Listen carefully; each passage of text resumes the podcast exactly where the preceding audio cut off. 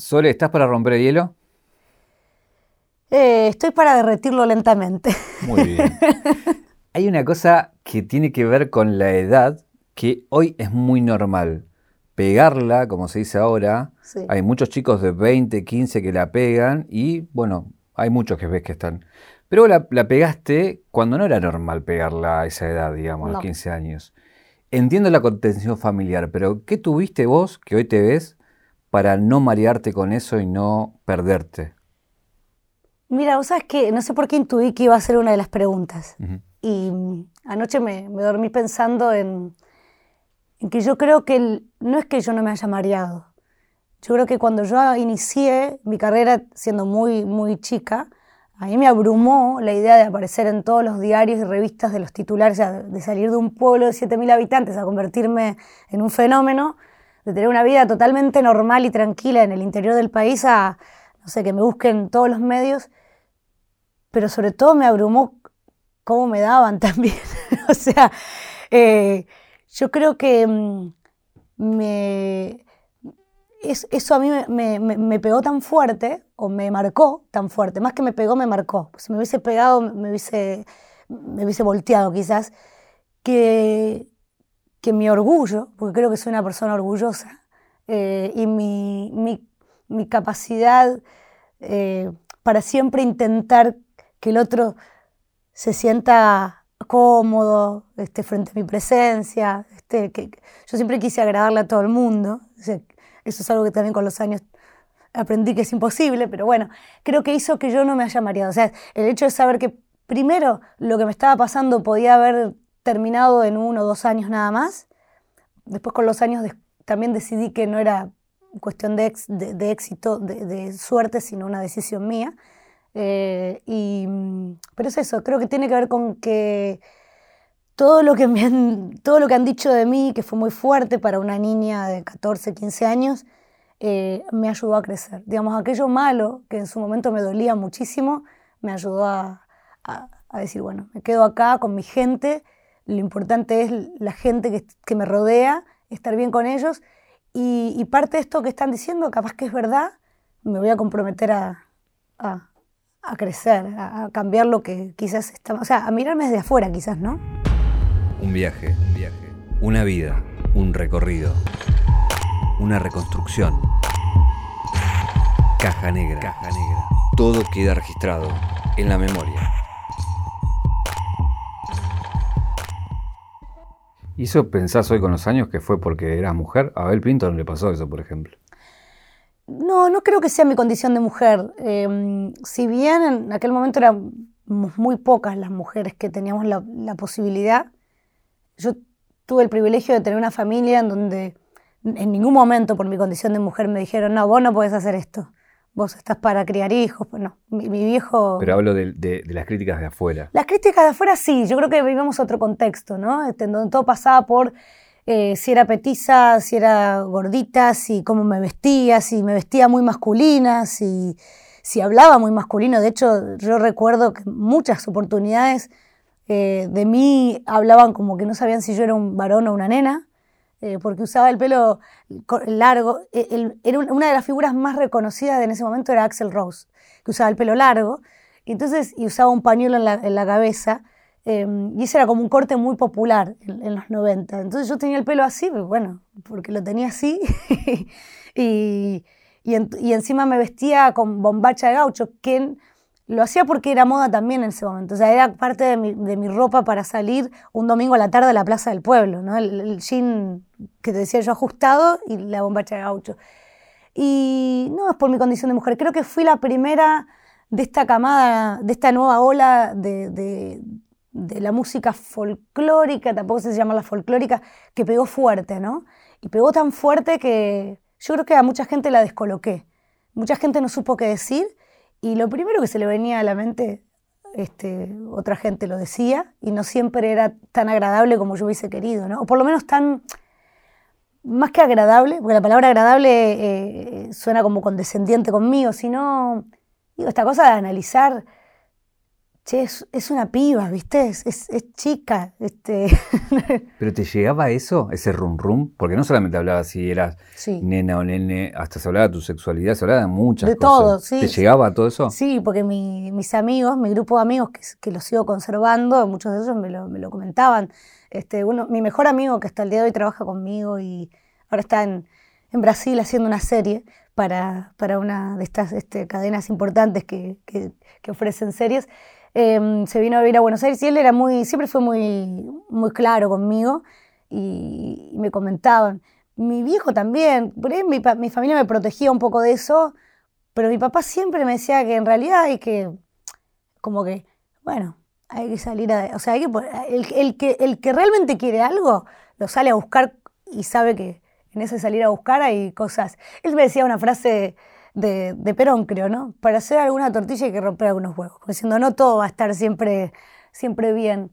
Pero ¿cómo pega eso en una chica de 15 años? A mí me pegó mal, porque además yo no era graciada, o sea, para los tiempos que corrían no era gracia. Fui petiza, siempre. Nunca fui un mujerón, porque siempre fui como una nenita. De hecho, hasta el día de hoy, esto me beneficia en, en el presente, porque mucha gente no me da la edad que tengo, porque soy chiquita. Mi hija más grande casi que me pasa. Pero sí, al principio me pegó mal porque todo el mundo me buscaba novio, ¿y cuándo va a tener novio? ¿Y, cuándo, ¿Y cuándo voy a tener novio? Si yo desde los 14 a los, bueno, hasta el día de hoy casi, pero ahora decido un poco mejor las cosas, pero hasta los 20 y pico me la pasé girando, girando, girando, girando. Eh, no había tiempo ni de comer ni de dormir a veces. Eh, quiero ir a la, parte de la formación antes de, subirte al escenario, que tiene que ver con esta nena de Arequito del otro lado de la ruta, donde ese barrio que ni siquiera tiene centro. ahora eh, sí, pero en ese momento, en ese momento no, lo tenía. Y donde una casualidad más o menos te lleva, digo, tu papá te van a estudiar guitarra, digo, pero, una casualidad te lleva a cantar de que alguien te lo pide y tu papá te escucha, levanta la oreja y dice, acá hay algo. Sí. Eh, pero ¿cómo, ¿qué recuerdo tenés vos de esa lección por la música en ese contexto, digamos? Yo hoy lo analizo como que era tan vaga estudiando la guitarra que quería distraer la cuestión cantando. Pero para serte sincera, cada vez que me ponía a jugar en el patio de casa, me recuerdo con el, eh, ¿viste grabador, el grabador de mi mamá? Ella escuchaba mucha música internacional de los, de los 80, de los 90, porque daba, daba ella era eh, profesora de danzas clásicas y folclóricas, pero daba clases como de stretching eh, en, el, en, el, garage de casa.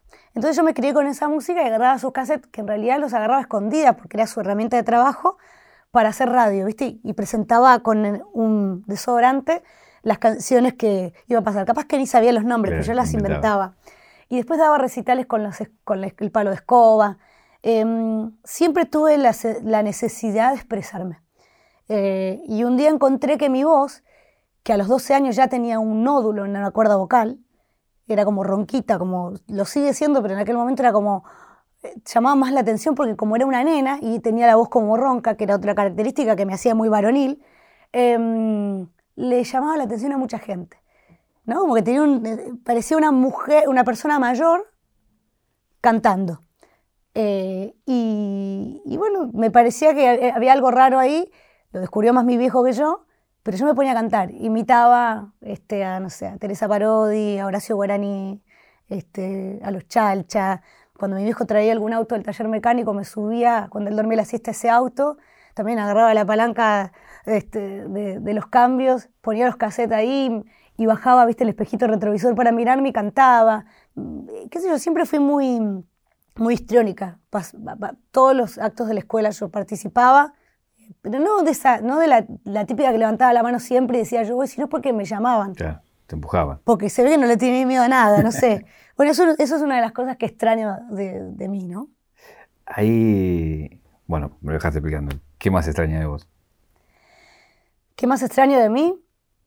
Em, no, es, dije una de las cosas, pero es eso y después, bueno, el, hecho de que hasta una cierta edad uno no, uno uno cree que todo el mundo es buena gente y que, y que todo, todo está bien, ¿viste? O sea, te creen en este famoso mundo ideal que hablan las canciones de Disney. Y después cuando vas creciendo, bueno, te vas golpeando, vas descubriendo, no que la gente es mala gente, pero quizás no es como vos, vos realmente los crees, los concebís.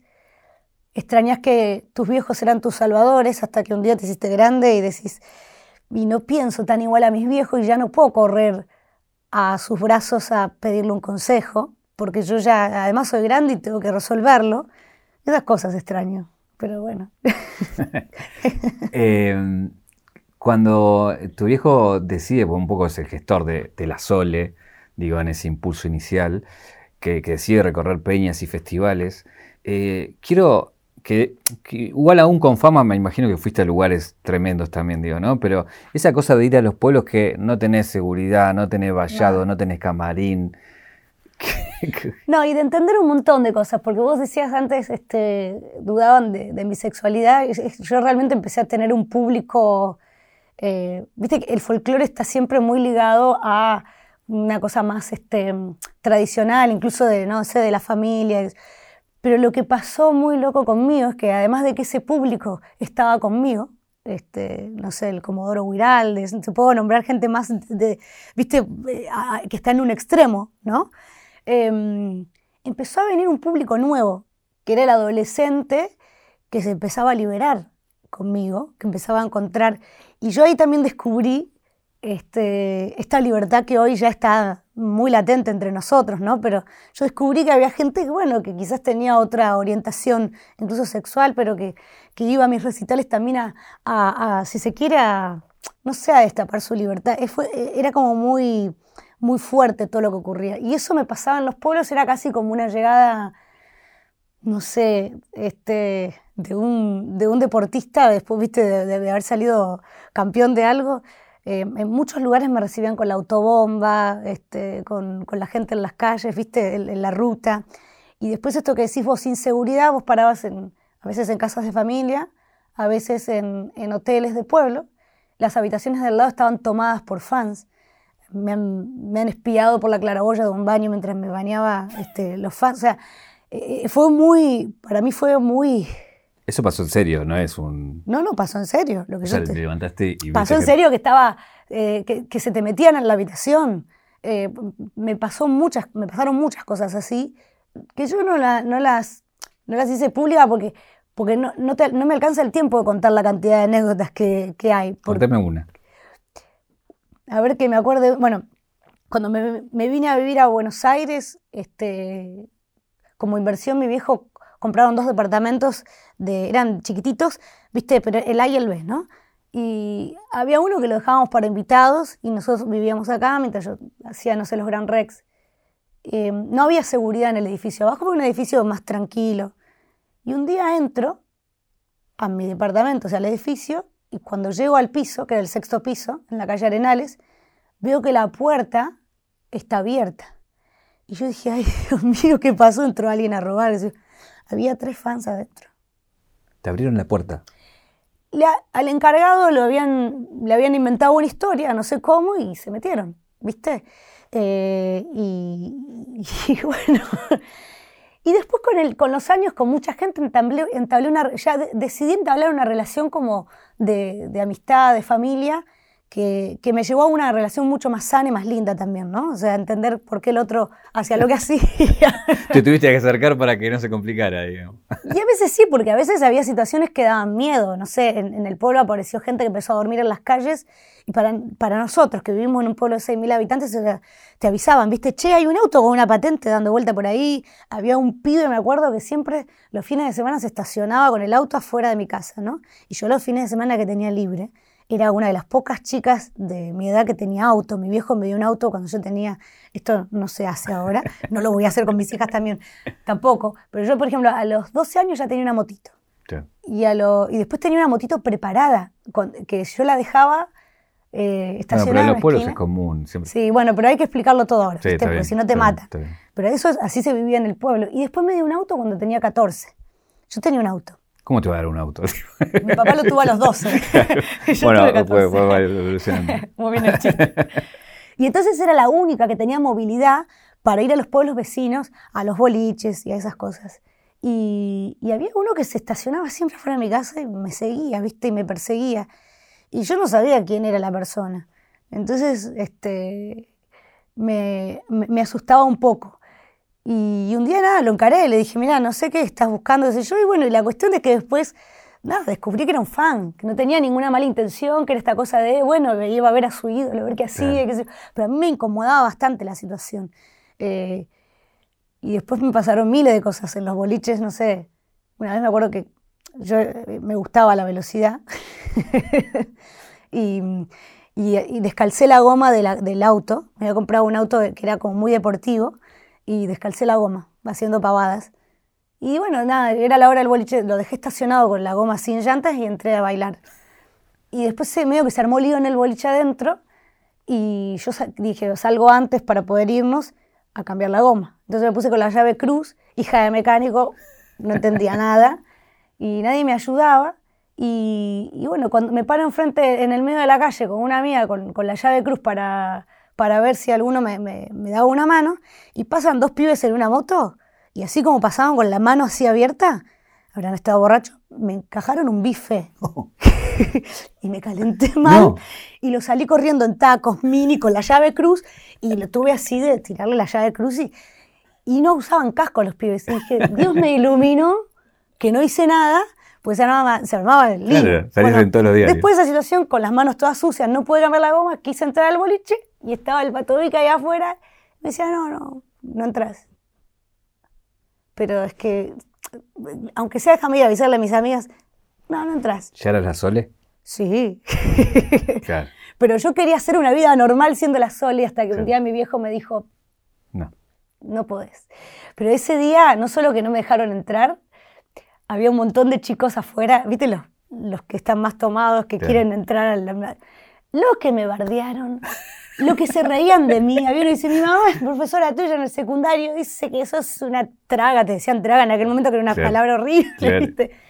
Eh, pero viví muchas circunstancias, pero me, creo que también eh, hoy, hoy lo veo como, como gracioso. En aquel momento me, yo soy muy, muy, muy calentona, pero en aquel momento siento que, que quizás no las disfruté tanto, pero hoy que las miro desde lejos digo, bueno, la verdad que está bueno porque te enseñan.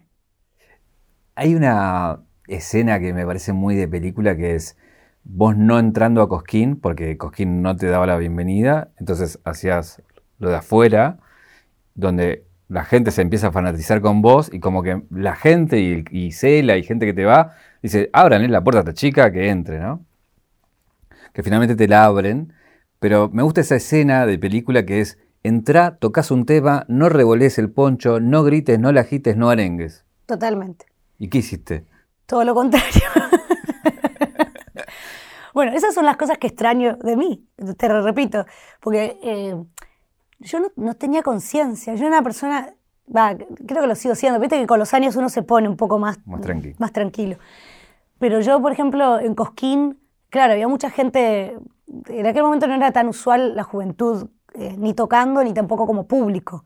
Eh, y recuerdo esa noche, descubrí hace poco que parece ser que entre Marvis y el intendente, hasta último momento hubo lío que el intendente lo fue a prepeotear porque Marvis y yo no, lo voy a, no la voy a presentar, dijo. Después Marvis fue una de las personas que más este, nada, me, difundió y, me dio lugares también muy interesantes. Yo no, no soy rencorosa en ese, ese, sentido porque entiendo el contexto, pero me acuerdo que leí hace poco una nota que hizo Gaby Plaza, que parece ser que el intendente fue con un saco, o sea, vestido con traje, a decirle, mira que si no la presentás vos, yo ya me vine preparado para hacerlo yo.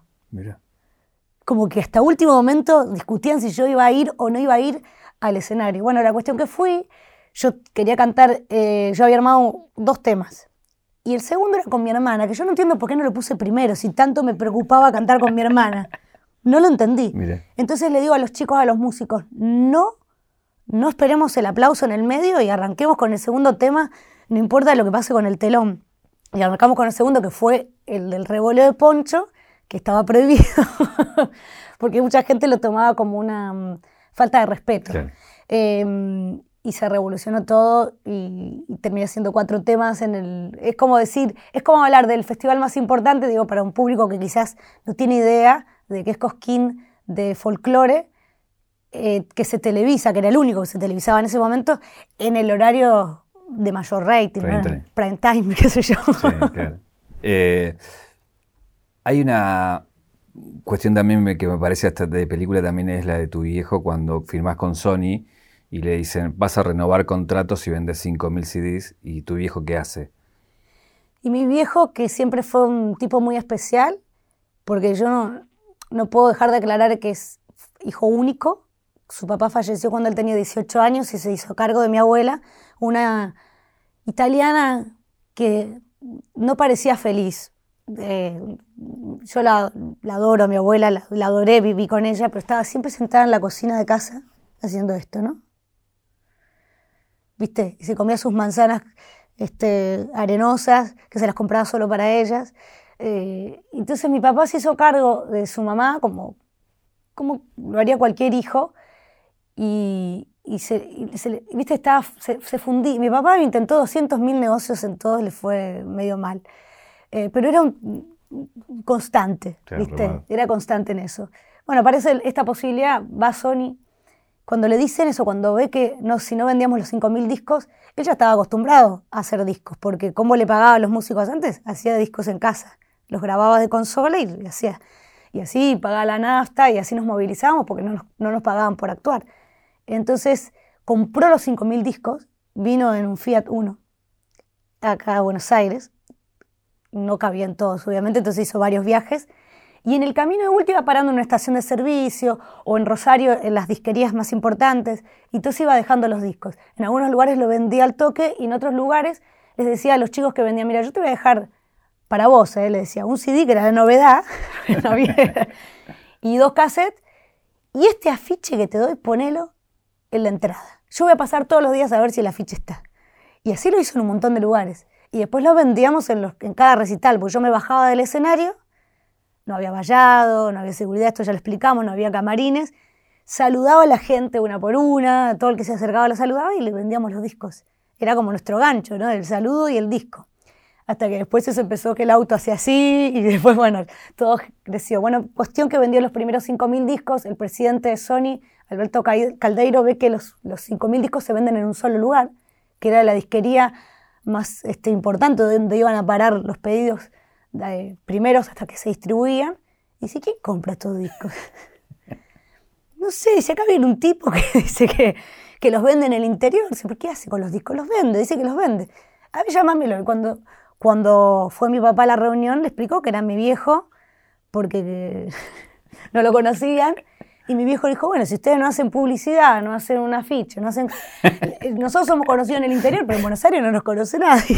Igual, ¿cuánto vendieron de ese disco? un millón de copias. Claro, es un número que hay. Más de un millón en realidad, pero bueno, un millón es, el premio que tengo porque después de ahí, viste, yo me acuerdo que en ese momento nos llamaban por teléfono, el disco es, disco de oro, buenísimo, platino, doble platino, triple platino, y así iba creciendo, creciendo, salió el segundo disco, que es La Sole, los dos compiten entre el primero y segundo puesto de venta en Argentina, había salido un disco de Luis Miguel de, Roma, de Los Boleros y estaban ahí. O sea, era una locura. O sea, yo te juro que lo veo y no lo puedo. Ah, el día, ¿Sabes por qué lo sé? No porque lo tenga presente o porque lo imagine.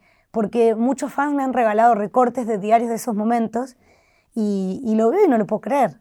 O sea, no, no me la creo ni yo ahora. Eh, o sea, soy, creo que una de las pocas artistas argentinas, o, no sé si son, uno, hay uno o dos nada más que tienen este doble disco de diamante. ¿Qué es cuánto diamante? Diamante es cuando pasas las 500.000 copias de un disco. Y los dos primeros discos míos pasaron las, pasaron las, 500.000 copias. Y el millón me lo dieron en, Madrid. Me llevaron a Madrid, que para mí fue... ¿Sos la única argentina que lo tiene? De, digamos, de ese formato, creo, porque no sé bien cómo se cuentan los discos. Creo que Fito es el otro. Mira. Fito que había causado una revolución unos años antes. También, hay, que tener en cuenta una cosa que era distinto, donde hoy lo digital diversifica un poco el mercado. En esa época había cinco canales, un poco de cable, las revistas, y era alguien que era famoso, era famoso para todo el mundo. Totalmente. Pero además nosotros habíamos hecho y lo seguimos haciendo, porque yo sigo creyendo en que eso es así, que es algo que hoy no ocurre con los nuevos artistas, es recorrer o sea, vos me, pones un, mapa de la Argentina, lo habíamos hecho de ponerle, viste, alfileres a todos los lugares donde habíamos ido, hasta que ya después no, había lugares donde no cabía el alfiler, porque hay lugares donde fuimos más de 10 veces, obviamente, pero el otro día me fui de vacaciones con la familia a Mendoza y pasábamos por toda la ruta que hicimos y digo, acá vinimos, acá también, acá también, y acá también, y, acá también. y recorrimos y yo me tomaba el trabajo de saludar a la gente después del escenario. Porque como soy gente de pueblo, me daba cosa irme. ¿Qué era lo primero que te iba a decir? Está agrandada. Cuando vos salís de un lugar así como el mío, lo que más me dolía a mí es que me dijeran que me iba a agrandar. He jugado apuestas. Sí. Me acuerdo un periodista una vez me dijo, yo en poco tiempo te veo con una 4x4 y un celular. No existía el celular, o sea, eh, cuando yo salí. Em, y dije, ¿a qué no? Dame, me dijo, me acuerdo que fui, no sé, dijimos en dos años. Lo volví a encontrar y no me había comprado la 4x4. Después sí. Claro. Dejé pasar los dos años. Pues para darle la razón. No. Exactamente. Eh, eh, en, en, eso que contás, me, me, acuerdo de una anécdota que es de la maestra que, que, te contrata antes de que seas famosa y en el medio te vuelve famosa. ¿no? Graciela de Alem. Tengo una relación hermosa con toda esa gente. Eh, sí, eso es, eso es maravilloso. Hay gente que ya no está, lamentablemente. Pero sí, me contratan, creo que en Cosquín fue en enero, ellos me contratan, creo que en noviembre. Eh, habrán pagado en aquel momento 400 pesos por el show, una cosa así. Eran dos guitarras, un bombo, un manager, eh, y bueno, Natalia, Soledad y viajaban mis viejos siempre. Y claro, cuando pasó lo de Cosquín, que fue en enero, el país entero empezó a hablar de mí, más en el interior que en Buenos Aires. Eso, yo llego un poco después a, Buenos Aires. Y esto iba a ser en a mitad de año, me parece que abril, mayo, ya hacía frío, porque me acuerdo que me hice nebulizaciones en la casa de ella. Mira lo que te digo. Y, y, el recinto donde yo iba a actuar era el típico teatro, viste, italiano o español de pueblo. Y ella tenía mucho miedo, de que no vayamos, de que el pueblo le dijera... ¿Qué va a venir acá? ¿Qué va a venir acá? ¿Qué es lo que le decían? Mira si va a venir acá. No, pero si yo la contraté. Pero mira si va a venir, que ahora está en la tapa de, no sé, de todos los diarios, la revista. Y bueno, la cuestión es que fuimos, eh, paré en su casa y hoy tenemos una hermosa amistad y hemos comido muchos asados juntas. Y la verdad es que ha sido un... De esas anécdotas que tengo varias, eh, han sido una de las que más conservo con, alegría porque mm, si hay algo lindo que nos pasa a los que hacemos esto, es esa cercanía con la gente, ¿no? Es, este, es ese no sé qué que te hace sentir eh, cerca, como si te conocieras de otras vidas. Eh, háblame de la dicotomía folclore popular y folclore de élite, porque hay todo un tema ahí también, sí, existe. Hoy no sé si tanto, que hoy el folclore también pero porque también hay, digo, hablar de eso, de, que muchos de que sostenían esa dicotomía hoy ya no están también, ¿no? Han pasado muchos de esos que, era una cosa que venía históricamente, ¿no? Estoy pensando si hay alguna, algún paralelismo con algo que ocurra hoy, pero creo que no, ¿no? Eso, eso desapareció, ¿no? El rock por ahí en algún momento. bueno, el rock con Sí, pero ya tampoco lo es. Y, claro. y soda, quizás, este pero bueno, sí, existía, claro. Yo no era de elite seguro, yo no era del folclore intelectual. Eh, y también apareció en los 90, que viste son unos años bastante criticados. No tengo la culpa de haber nacido en el 80, qué sé yo, de haber elegido cantar. Em, yo creo que también fue, fui un personaje, em, bueno, utilizado de los dos lados. Eh, a decir verdad, eh, yo tuve mucha cercanía con muchos artistas que pensaban incluso diferentes, diferente, perdón, como soy santafesina le meto ese a cualquier cosa. Eh, pero yo no me sentía, o sea, yo sí sentía que, bueno, no estaba del lado del intelectual. Habrá sido una cuestión de edad, de que era muy chica, de que era muy difícil que alguien de mi edad, este, y revoleando un poncho, esté del lado intelectual. Creo que ese fue el por eso también se me castigaba mucho, ¿no? Este, diarios como Página 12, que yo nunca había una crítica buena de Soledad. O sea, actuaban Cosquini y siempre había como... Em, pero no... Yo no me prendí en eso, ¿sabes? Yo no, no... O sea, lo que interpreté es que al ser Isela mi padrino artístico, al estar enfrentado con Mercedes Sosa, que era como con la persona con la que siempre se me comparaba, una comparación bastante absurda, eh, pero bueno, fíjate la escasez de mujeres populares dentro del género que pasaba esto. Em, Perdón lo que voy a decir, pero hoy viéndolo a la distancia, en esa edad, comparar el tamaño de Mercedes Sosa y, vos, digo, para vos era digo, lo mejor que te podían hacer porque te estaban comparando con la historia del folclore, básicamente. Pero mira, yo me pongo en el lugar de Mercedes hoy y si bien siento que muchos artistas este, conmigo no han sido de lo más, de, los más compañeros y agradables, me, me veían como sapo o troposo, una cosa rara. Si hoy viene alguien y me dice, y aparece un artista nuevo, ¿no? Eh, y aparece alguien este, diciendo, che, como le decían a ella, ¿no? medio que la, la, chicaneaban, ¿no? Con Soledad, pero por esta cuestión política, ideológica, no por la cuestión artística, que estaba clarísimo que no, no podía haber comparación, y a mí, a mí me hincharía mucho. O sea, quizás, a diferencia de Mercedes, yo me callaría la boca y, y, porque yo soy más, viste, más política en ese sentido. Siempre fui como, no me gusta la pelea, en eso soy igual a mi viejo, viste, soy... Pero, pero la verdad es que igual, me pareció una falta de respeto hacia ella. Claro, igual es épico el, momento en que se cruzan, que es muy loco porque se cruzan después de muchos años, no se habían cruzado nunca. Nos cruzamos una vez en los premios ACE. Ah, Pero ella ni sabía quién era yo. Yo la fui a saludar y habrá hecho esta nenita que me vino a saludar, porque ni sabía quién era yo. Pero se cruzan en el 2007 en la Plaza de Mayo, ¿no? En la Plaza de Mayo cantamos ese mismo día a las dos, en diferentes horarios. Pero ¿qué pasó? Íbamos a cantar el himno todos los artistas al final del acto. Y yo me tenía que ir porque tenía un show ese día. O sea, canté primera justamente porque tenía que ir a otro lado a cantar. Cuando me estoy yendo, se cruzan los dos autos y un grupo de fans míos la, la insultan. Entonces lo miro a mi manager y le digo, che, esas son cosas que también agradezco que haber tenido, viste, que no me gustaba que, dejar esa cosa así como, como mal. Digo, si volvemos e intentamos ir a saludarla, hablarle y, nada, medio que pedirle disculpas por esto, bueno, dale, vamos, lo intentamos. Mandamos a los músicos a que vayan armando el otro show, me, volví. Fabián, en su momento, el hijo de Mercedes, nos, dio la posibilidad de ir a saludarla en el momento que la saludé no le dije nada de esta situación, ella sola me dijo, ¿viste lo que pasó allá afuera? Me dijo. Y ahí es donde yo le digo, bueno, ¿sabes qué? Nosotros tenemos la posibilidad de que eso no pase más. Cantemos juntas alguna vez, demostrémosle a la gente que no existe tal diferencia, tal pelea, que, que, que Isela y ella estén enfrentados. Yo no que tenía que ver, no tengo nada que ver. Bueno, si yo tengo mal el dato, la primera persona que invita a Cantora es a vos, ¿o no? Sí, fui la primera en grabar. Eso fue un gesto que, que voy a agradecer toda la vida. Porque me costó mucho tiempo de trabajo, ¿no? Este, fui a la casa muchas veces a tomar el té.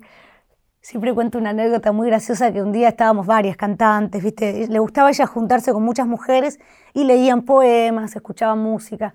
Pero claro, Mercedes ya tenía una edad que por ahí se cansaba. Y un día nos fuimos todo a un lugar muy chiquitito que tenía ella, se acostaba en un sillón, a ver un concierto de una japonesa, la verdad es que no recuerdo, pero era, era extraño, digamos, lo que estábamos viendo, pero muy bello.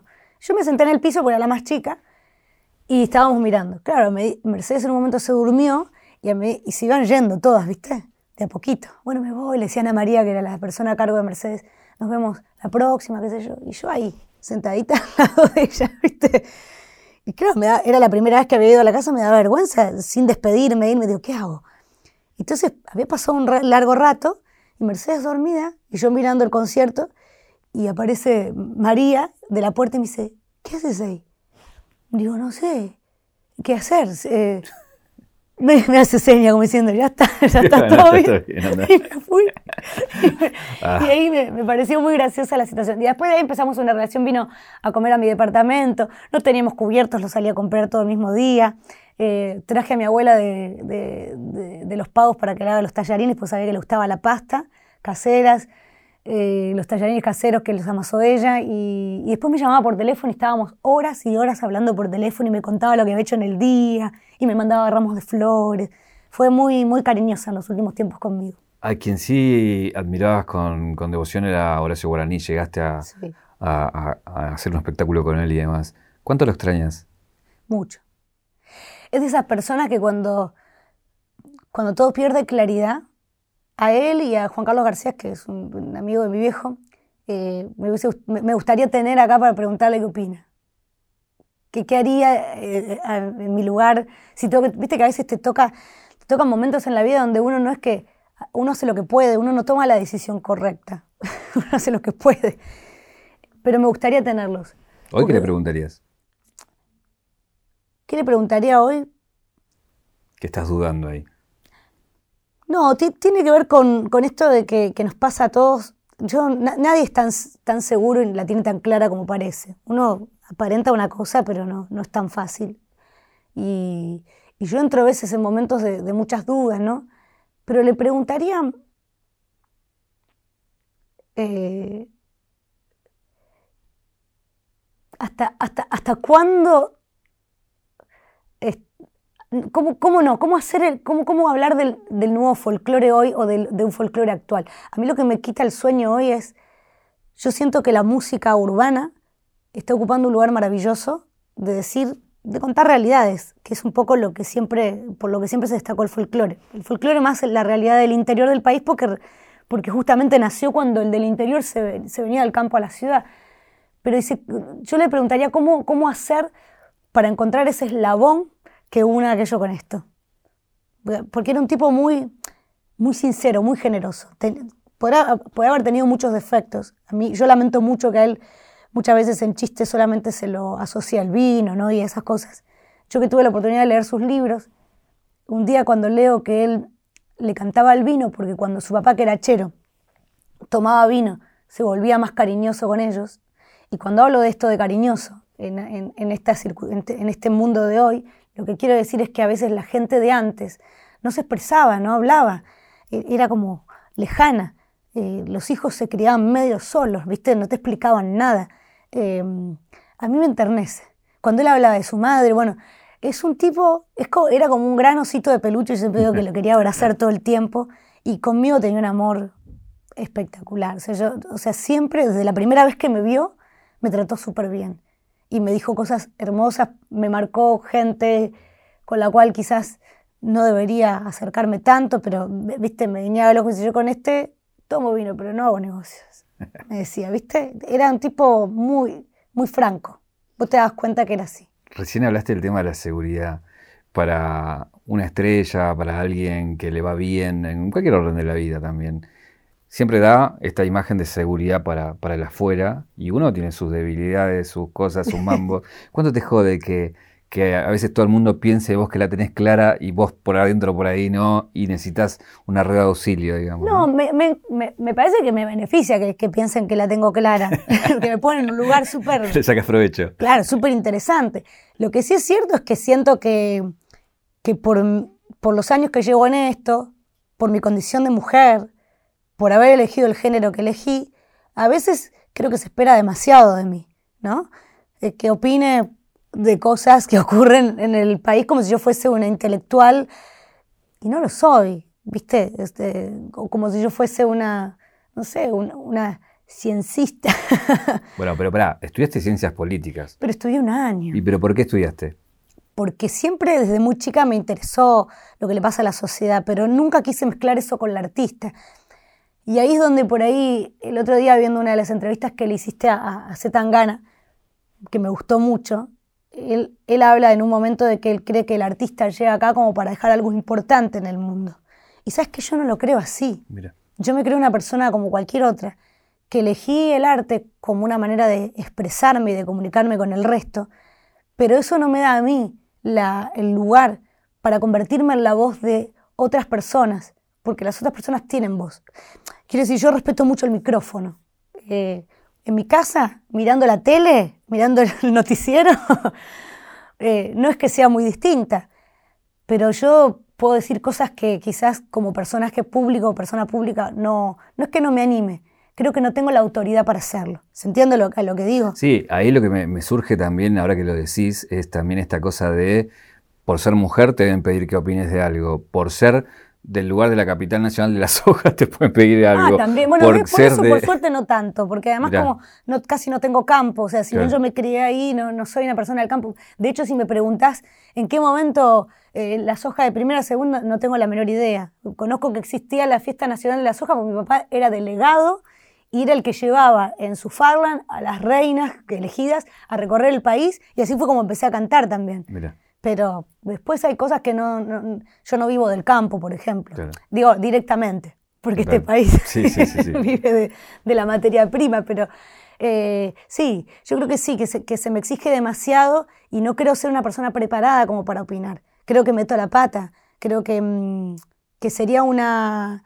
Eh, más que meter la pata, sería muy irresponsable de mi parte. ¿No es cierto?, dar una opinión. Bueno, pero de alguna manera, eh, no sé, veo por ejemplo el disco ahora que, sacas, ¿no? este tema que va a salir con India Martínez que habla no desde una declaración política, pero sí de una vivencia de la mujer empoderada, de salir a pelearla, de salir a ayudarla. Digo, a, veces no tiene que ser todo tan lineal tampoco, ¿no? No, pero yo creo que los hechos son mucho más contundentes que las palabras. Y yo soy una persona de hechos. Me callo muchas veces, pero siempre traté de, de ser Sé que no se puede, eso es como ser perfeccionista. Es, como te dije, querer agradarle a todo el mundo. Bueno, tampoco existe la persona que hace y dice exactamente lo mismo. Porque yo siempre digo, la vida es un Tetris. Te van cayendo las piezas, se te van girando, ¿viste? Tenés un tiempo para colocarlas y en algún momento, en algún momento calzó perfecto. Y, a veces no. Y, no somos las mismas personas todos los días. Pero, eh, pero sí soy una persona muy sensible. Pero muy sensible. O sea, yo puedo hablar con cualquier persona.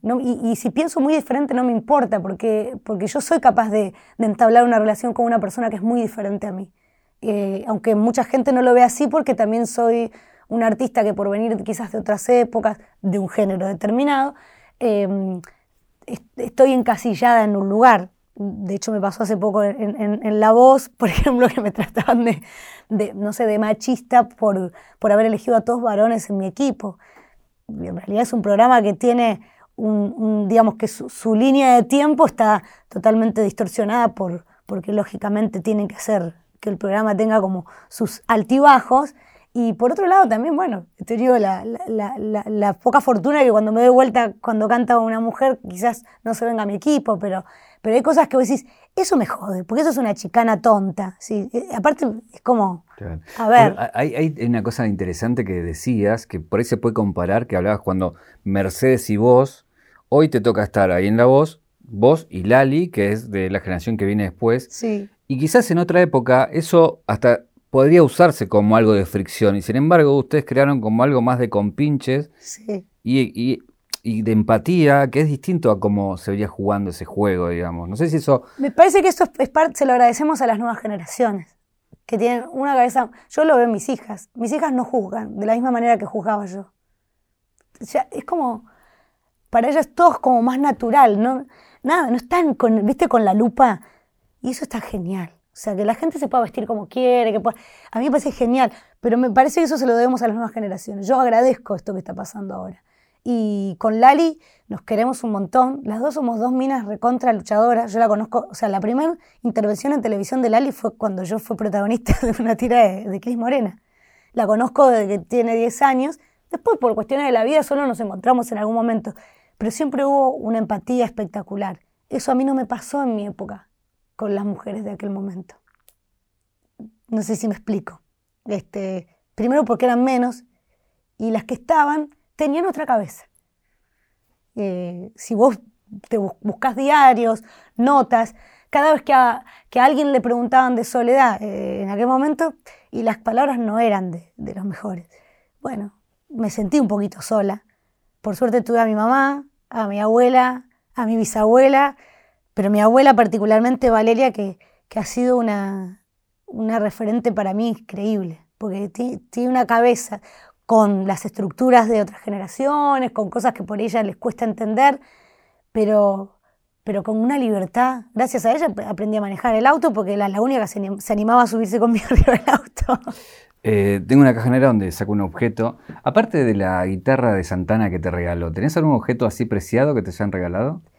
Tenía unos aros de Mercedes que, eran de ella, que me dijo estrenarlos para un momento importante, cuando a robar a mi casa. Este, tengo una carta de la mujer de Goyeneche, que cuando lo homenajeé es, muy linda. Tengo cosas muy...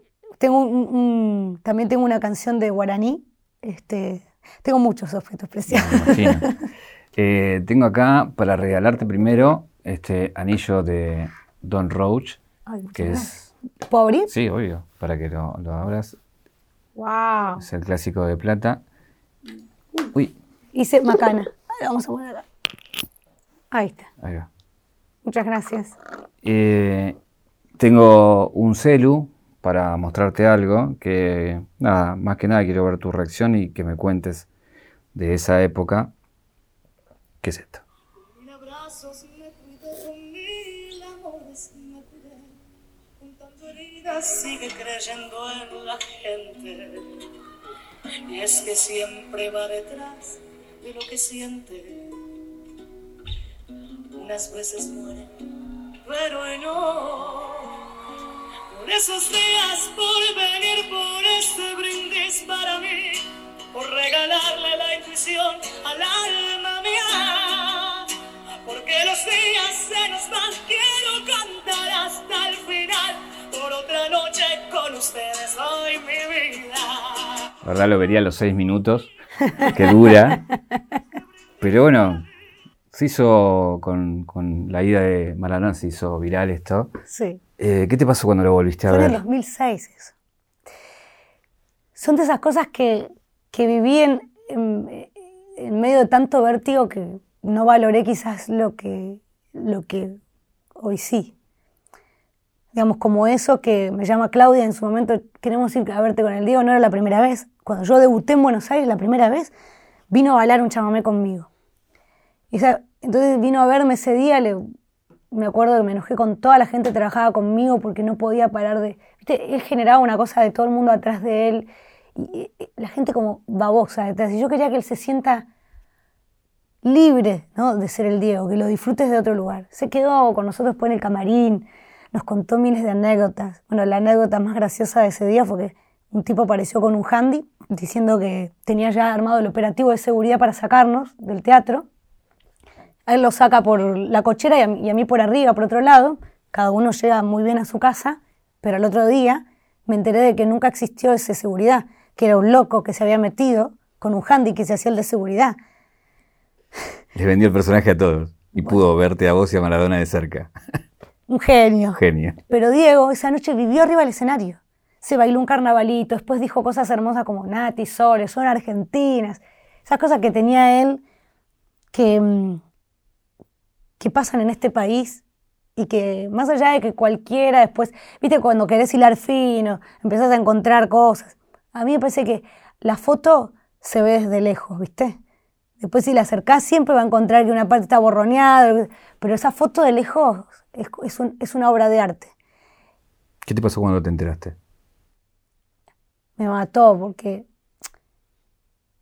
yo sentí que se murió una parte de, de nosotros, de nuestra historia. ¿Sabes que toda esta etapa de la pandemia que nos pasó, se fueron muchas personas, en el folclore se fueron muchos también? Sentí que se iba, que se moría esa parte de,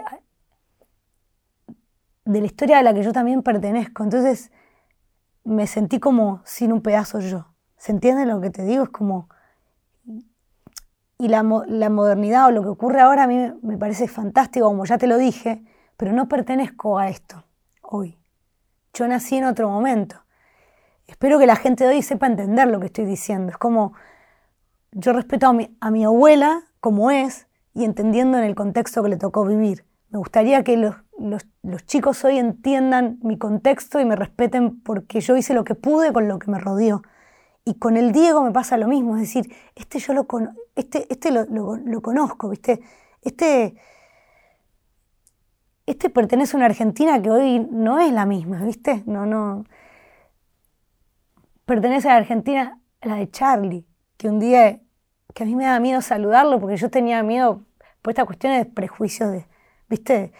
Eh, rockero, yo folclorista, me va a mandar a la miércoles y un día salíamos los dos al mismo tiempo del camarín en los Carlos Gardel y se me para enfrente y me hace así. Y yo dije, ay Dios mío, ¿viste qué me va a decir?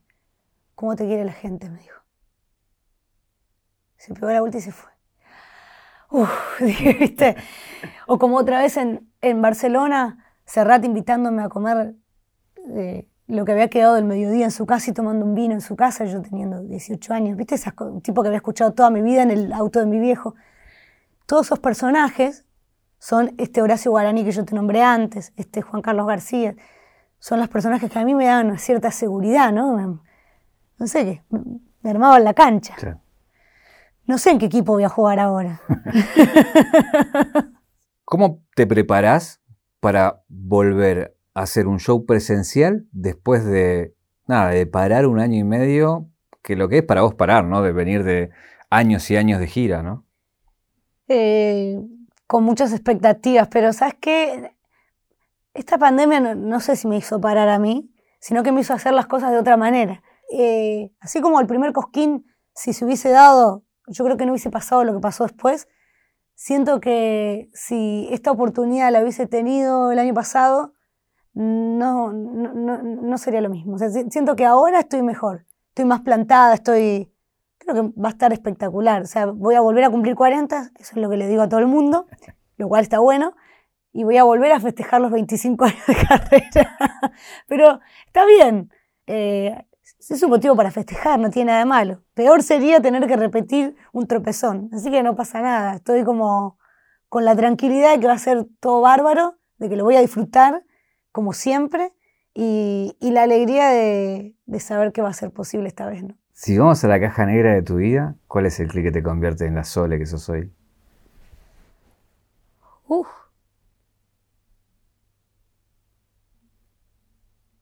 qué difícil es porque he tenido muchas circunstancias. Te podía nombrar un montón. De cosas muy pesadas como un accidente de tránsito muy fuerte eh, mientras estábamos de gira. Eh, pero voy a elegir el nacimiento de mis hijas. Porque sabes que yo no... Así como mi carrera y todo lo que hago lo hago como por una fuerza que me empuja, que ni siquiera es racional. Yo me subo al escenario y me olvido quién soy, más de una vez me, golpeé fuerte, salí con sangre de un escenario, de ¿viste? Y, no me doy cuenta porque ahí arriba disfruto. Bueno, mis hijas le dieron a mi trabajo eh, otro sentido. ¿Viste que dicen cuando tenés hijos se te cae un velo de, los ojos? Con ellos se me, cayó, se me cayó un velo, empecé a ver las cosas con otra... Parece más claro, no sé si será más claro, pero con otra... Con otra sí, de otra manera. Y me subí al escenario la primera vez después de haber nacido Antonia y entendí que lo que estaba haciendo tenía mucho más valor. Porque además de que me gustaba y de que, lo hacía porque me gustaba y porque me encanta ser un poco eh, la persona que entretenga a la gente y que, y que haga divertir y que haga llorar y que haga emocionar a la gente, me di cuenta que con eso le estaba dando de comer a mi hija. Sole, ¿qué te preguntarías?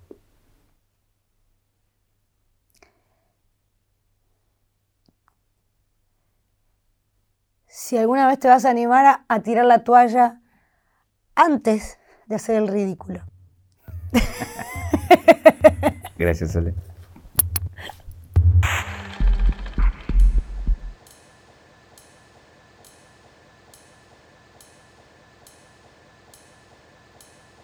Yo vicio, cuando era chica, lo dulce. Ah, pero vivía atacada del hígado tirada en el piso. Te digo por esto, la imagen de correcta, viste, todo recorrectito. Ah, ¿Tenés algo así como, che, esto eh, no estaba, no Creo que mi trabajo es mi vicio, pero me gusta, me gusta mucho, me gusta mucho eh, el, me gusta el vino, me gusta, el, eh, o sea, es como, pero no sé si es un vicio. Yo chupo, pero no, no tanto como para decir que es un vicio.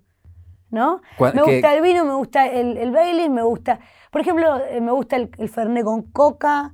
Eh, Creo que sí, creo que, me, que, soy, soy una muy buena persona para salir de joda.